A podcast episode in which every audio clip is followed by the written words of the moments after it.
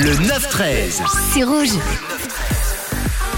Et on va se rendre ce matin du côté de Düsseldorf au musée artistique de Kunstsammlung dans un très bon allemand. Et le musée, c'est un monde où la folie artistique rencontre un cadre souvent plus strict, des sécurités à non plus finir, des contrôles, des éclairages bien précis pour rendre justement les œuvres et les faire découvrir sous leur meilleur jour.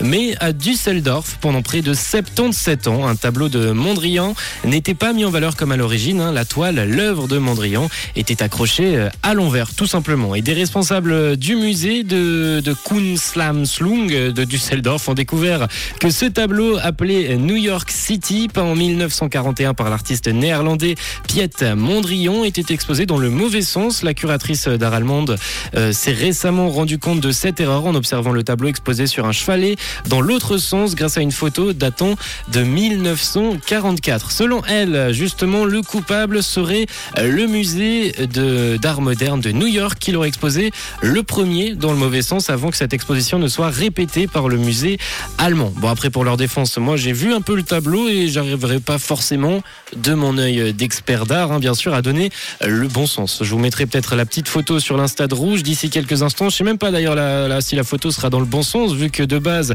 il est à l'envers depuis 77 ans. Est-ce que les photos sont aussi à l'envers? Ouf oh là là, je suis perdu là. Je suis tout perdu. Toutefois, malgré l'erreur identifiée, le tableau ne sera pas corrigé pour risque de l'abîmer si on le tourne.